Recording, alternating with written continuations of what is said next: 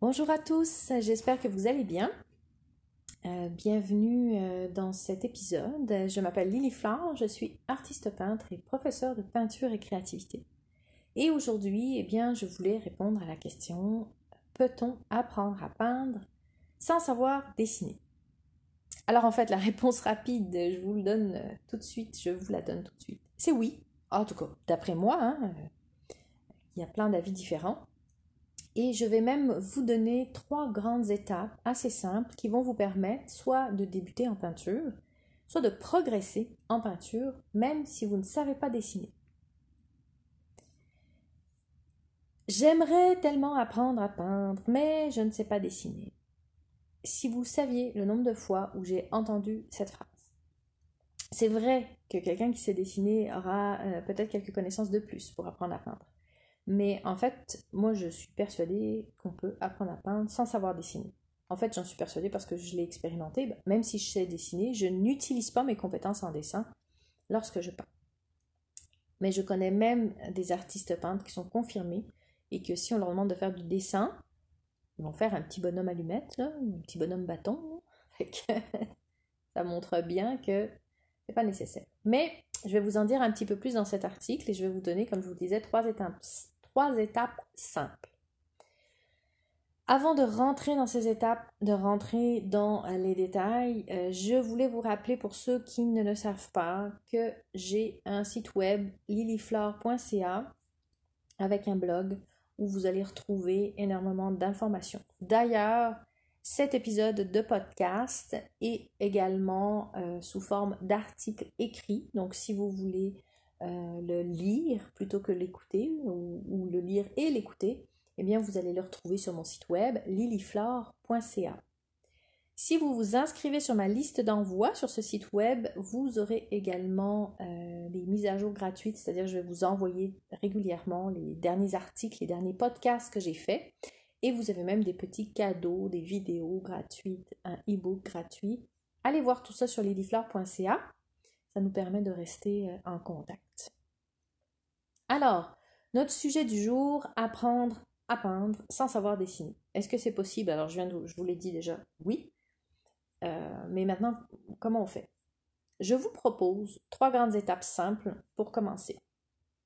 La première étape, elle est super importante. En fait, je dis tout le temps ça. Toutes les étapes, elles sont importantes. Mais c'est sûr que sans cette étape-là, vous n'y arriverez pas. Cette étape, c'est de détruire les mythes qui vous bloquent et vous empêchent d'apprendre à peindre. Les mythes ou les croyances, hein, pas les mythes, euh, pas les boulamites, hein, euh, pas les petites, euh, les petites bébêtes là. Détruire les mythes qui nous bloquent et qui nous empêchent d'apprendre à peindre. ça se résume très bien dans la citation de Mark Twain que j'aime beaucoup, qui dit Il ne savait pas que c'était impossible, alors ils l'ont fait. Autrement dit, si savaient, si quelqu'un leur avait dit que c'était impossible, ils auraient peut-être même pas essayé. Mais comme ils savaient pas que c'était impossible, ben ils l'ont fait. J'adore cette citation, je la trouve absolument géniale. Donc, euh, dans cette étape 1, je vais vous parler de deux mythes qui, euh, qui, va falloir euh, enlever de votre esprit, là, parce que sinon, vous n'y arriverez pas, c'est sûr. Alors le premier mythe qui vous empêche en général d'apprendre à peindre. Il est assez terrible, mais euh, avant que je vous en parle, j'aimerais vous prévenir. Il faut que vous soyez vraiment sûr que vous voulez l'entendre. Parce qu'une fois que vous l'aurez entendu, ce sera impossible pour vous de revenir en, arrière. Vous ne pourrez plus l'utiliser comme excuse parce que, euh, voilà, ça serait plus un mythe. Je vous l'aurais dit, puis vous ne pourrez plus l'enlever de, votre tête. Fait que soyez bien sûr que vous voulez l'entendre. Plus d'excuses. Fini. Alors ce mythe, ça se résume en une phrase euh, qui, est assez... Euh, vous allez voir. Cette phrase, c'est Tu es chanceuse, toi. Tu as du talent. La première fois que je l'ai entendue, cette phrase, elle sortait de ma propre bouche. J'avais 14 ans. Je la disais euh, à ma mère qui, était très très douée en dessin et en peinture. Euh, depuis, je l'ai entendu de plein de gens à mon égard qui, regardaient mon travail et qui me disaient que j'étais chanceux. Et je, sais que c'est pas le cas, et que c'est une croyance parce que moi-même, je l'ai dit cette phrase. Je me considérais pas comme ayant du talent, j'en avais pas. Et j'ai dit ça à ma mère. J'avais 14 ans, donc je vais la voir, je lui dis ça. T'es chanceuse, toi, maman, t'as du talent. Elle me dit, écoute, euh, quand j'étais plus jeune, j'ai une amie qui m'a dit exactement la même chose. Alors je lui ai proposé un défi. Essaye de dessiner une chaussure, mais pas en cinq minutes, ni en dix minutes, mais plutôt en une semaine ou même en un mois.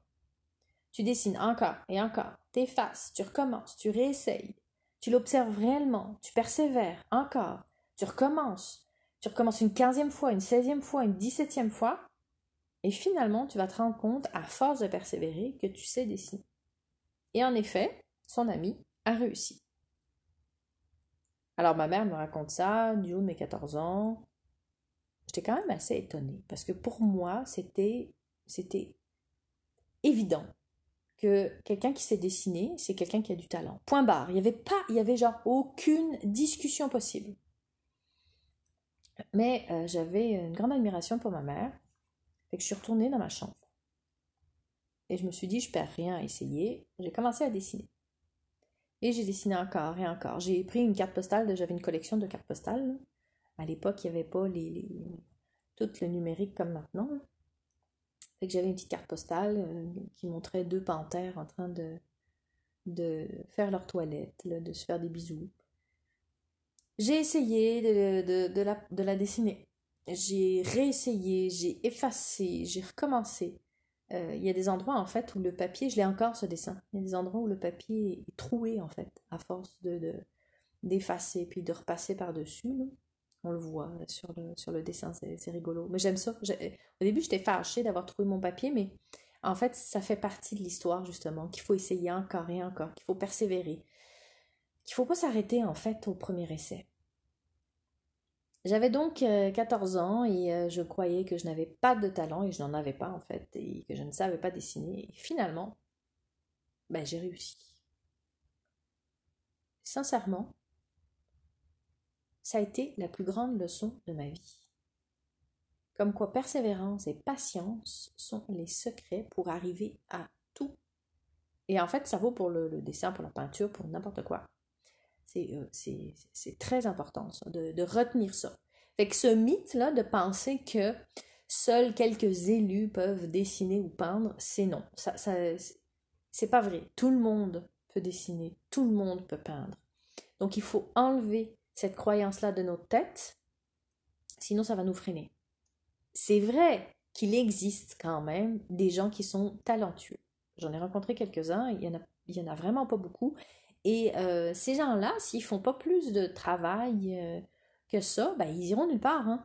J'aime bien l'anecdote de, l'immeuble. Imaginez un immeuble qui a 10 étages. Vous devez aller au dixième étage. Il n'y a pas d'ascenseur, donc pas le choix, faut grimper les marches. Le talent, c'est simplement quelqu'un qui habite au troisième. Donc, lui, il y aura quelques marches de moins à monter que vous. Sauf que si cette personne-là qui habite au troisième étage, elle ne monte pas du tout les marches, ben elle va rester au troisième. Mais vous, si vous voulez monter, que vous persévérez, que vous travaillez, que vous continuez, ben là, vous arriverez au dixième étage avant cette personne. Alors, la morale euh, de, ce, de, ce, de, ça, là, euh, j'aime beaucoup, c'est Jacques Brel. Vous irez voir, il y a une petite entrevue de Jacques Brel là-dessus qui dit Le talent, ça n'existe pas. Vous écrivez là sur euh, Google Jacques Brel, le talent, ça n'existe pas. Et il dit ou alors, c'est l'envie de faire quelque chose qui nous, qui nous pousse à travailler. C'est la sueur, c'est le travail, c'est la persévérance. Si, si le talent existe, c'est ça. Je trouve ça vraiment intéressant de la part de Jacques Brel, euh, un très très grand chanteur. Donc voilà, donc premier mythe, le talent, euh, ça n'existe pas. Faut arrêter de penser qu'il y a des gens qui sont plus chanceux que d'autres. Il y en a, c'est un raccourci de dire que ça n'existe pas du tout. Il y en a quelques-uns qui vont l'avoir, mais c'est pas ça qui fait réussir à dessiner ou à peindre.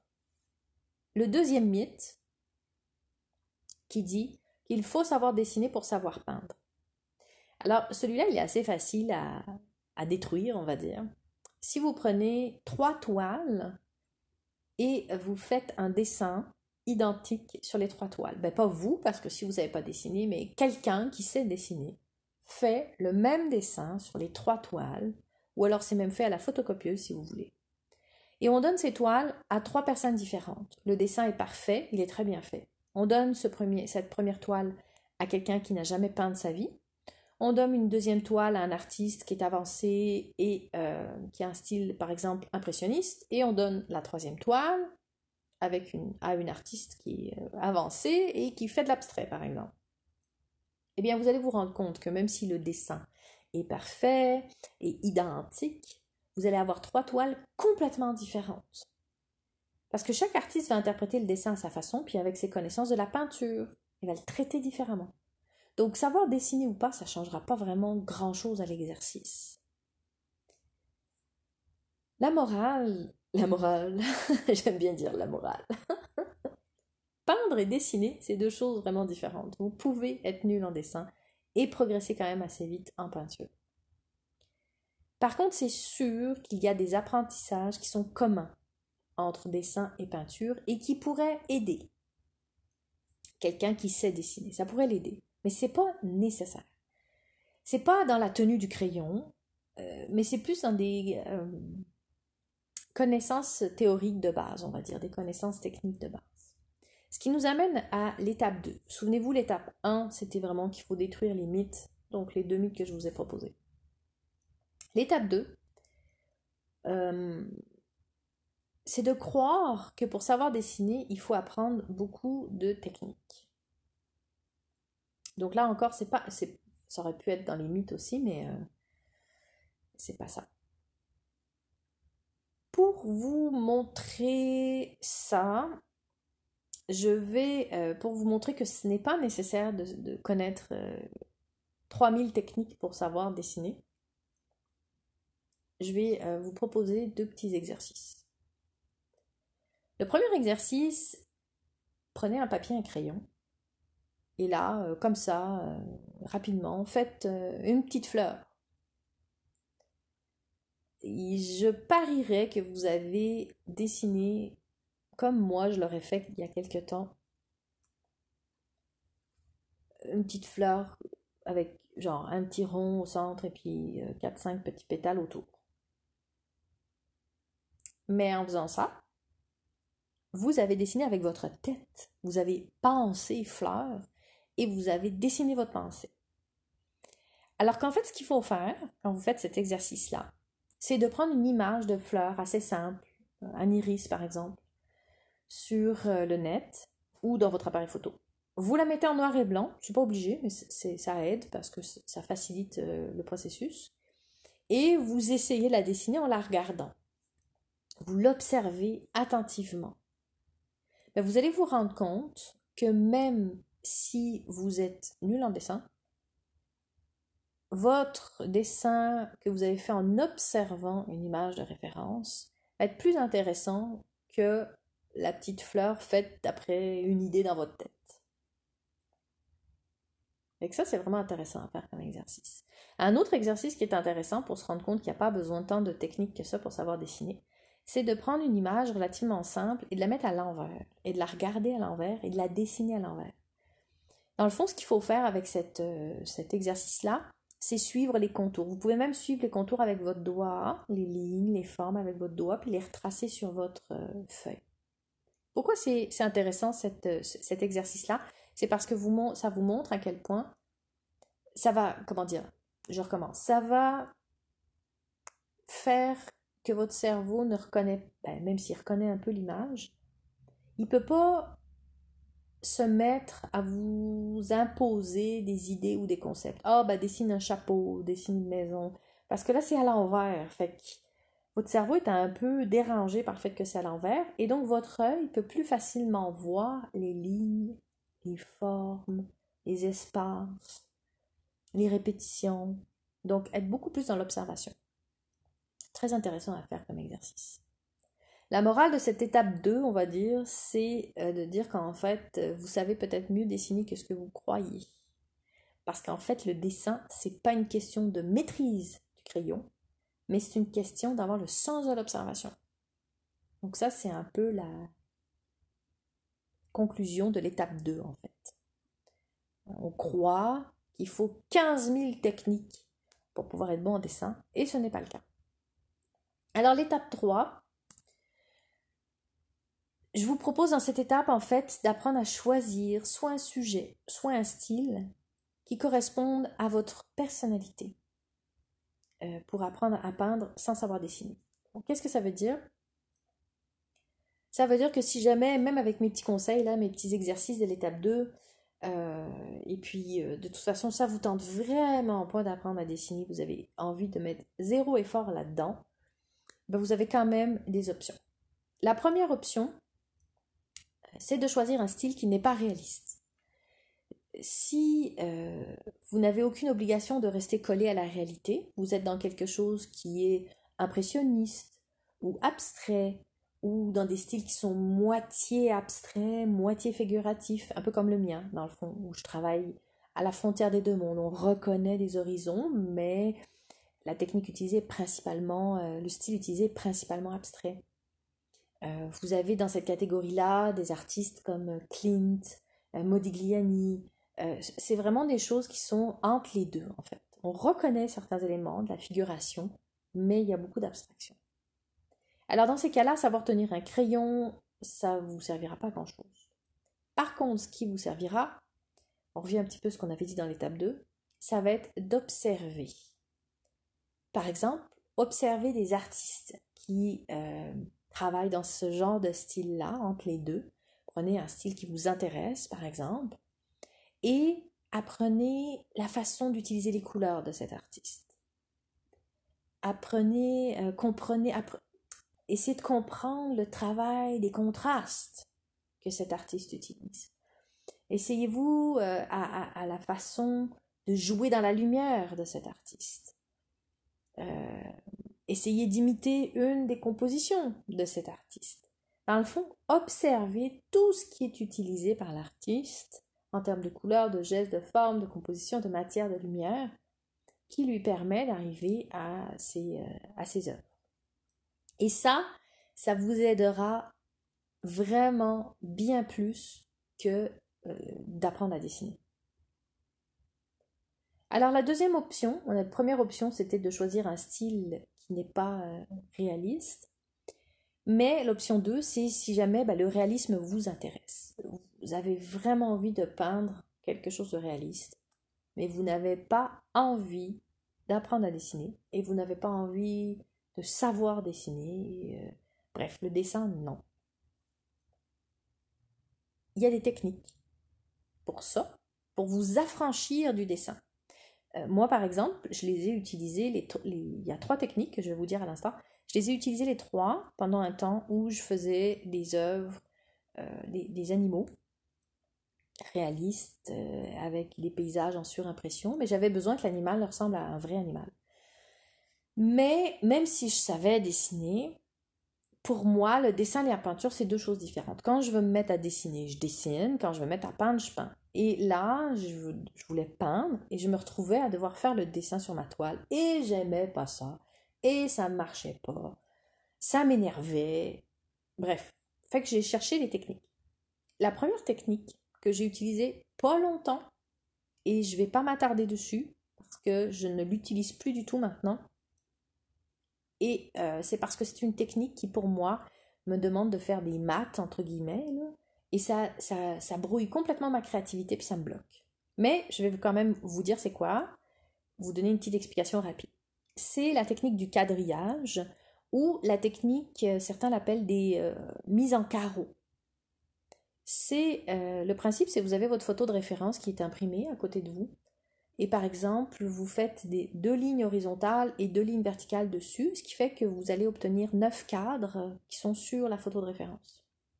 Vous prenez votre toile, qui peut même être plus grande, et vous faites également deux lignes horizontales et deux lignes verticales sur votre toile et vous avez à nouveau neuf cadres aussi, c'est juste qu'ils n'ont pas les mêmes proportions.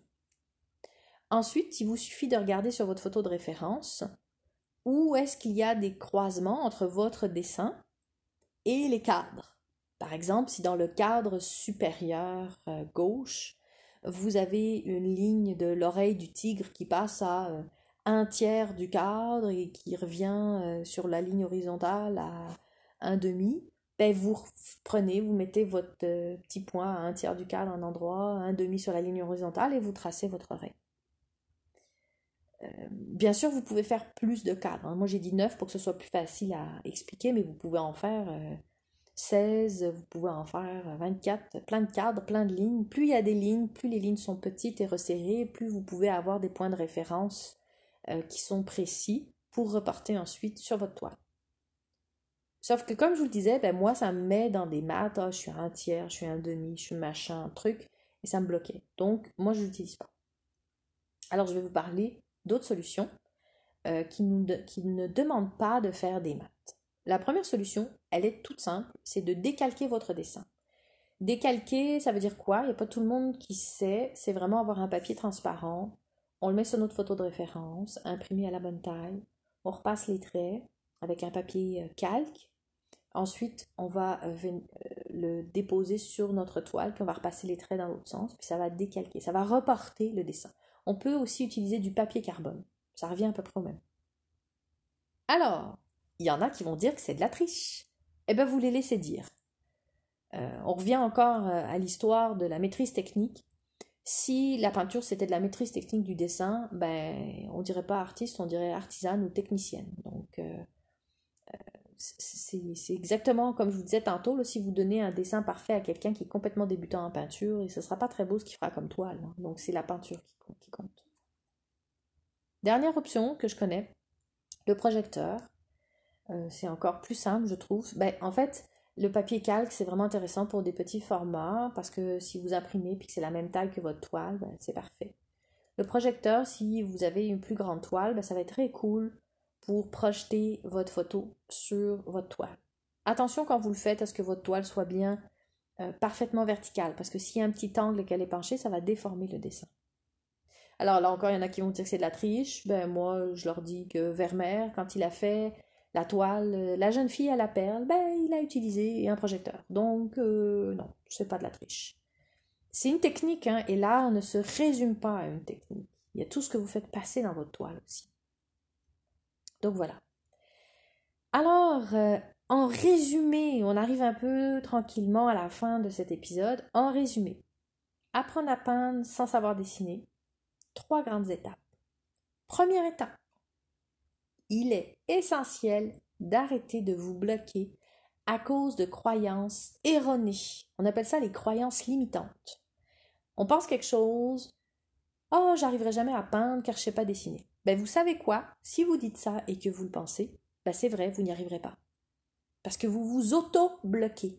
Vous vous mettez vous-même des bâtons dans les roues. Donc, la première étape, c'est d'arrêter ça tout de suite, de croire ces mythes-là. C'est pas parce que vous savez pas dessiner que vous ne saurez pas peindre. Pas de rapport. La deuxième étape. Amusez-vous avec votre crayon, avec les petits exercices que je vous ai proposés, pour vous rendre compte que finalement, le dessin, c'est plutôt une question d'observation et de patience. C'est pas une question technique. Oui, il y a des questions techniques quand on veut aller plus loin, mais quand on veut faire de la peinture et qu'on veut juste la base, on a juste besoin d'observation et de patience. C'est tout. On n'a pas besoin d'être un maître en dessin. La troisième étape, apprenez à vous connaître en choisissant un style ou un sujet, ou les deux, qui ne vous découragera pas. Et si vous avez besoin d'outils pour vous aider, n'hésitez pas à les utiliser. Ce n'est pas de la triche. Alors pour finir, je voulais, euh, en plus de ces trois petites étapes, répondre à la question, mais pourquoi tout le monde pense qu'il faut savoir dessiner pour apprendre à peindre? Bah Déjà, Première chose, euh, l'ancienne école de la peinture s'était vraiment centrée sur la reproduction de la réalité, sur le portrait. La peinture très académique. Du réalisme. Ah, il fallait savoir faire des croquis, il fallait savoir représenter les proportions. Euh, à l'époque, il n'y avait pas forcément d'outils modernes, ou s'il y en avait, il n'y avait pas tous les peintres qui, qui y avaient accès. Alors le dessin et la maîtrise de dessin avaient en effet une grande importance en peinture. Mais maintenant, c'est plus le cas. Sauf que comme les habitudes ont la vie dure, ben, on continue de penser que le dessin est indispensable pour la peinture. Mais on a vu aujourd'hui que ce n'était pas nécessaire. Ensuite, deuxième chose, il faut dire, on l'a abordé un petit peu au niveau de l'étape 2, que même si savoir dessiner n'est pas obligatoire, il y a des avantages. Une bonne dessinatrice va avoir développé son sens de l'observation. Et c'est ça qui va aider en peinture. C'est pas la technique en dessin, c'est le sens de l'observation. Je vais m'arrêter là pour là aujourd'hui parce que c'est déjà beaucoup. Je vous encourage à repasser à travers ces trois étapes-là, à faire des tests, des essais. Et dans un prochain épisode ou un prochain article, je viendrai parler plus précisément du sens de l'observation. Voilà, c'est tout pour aujourd'hui. Euh, n'oubliez pas de euh, vous abonner sur mon blog lilyflore.ca ou sur les podcasts pour avoir des nouvelles quand il y a des nouveaux articles et des nouveaux épisodes qui sortent. Euh, et puis pour retrouver mes différents emails inspirants, motivants que je vous envoie régulièrement pour qu'on n'ait plus l'impression d'être toute seule dans l'atelier. On est, toute une, une équipe, en fait, une communauté à aimer la peinture. Ça nous fait du bien. Alors rejoignez-moi dans cette communauté sur lilyflore.ca. D'ici le prochain épisode, d'ici le prochain article, comme d'habitude, osez devenir l'artiste en vous. Bye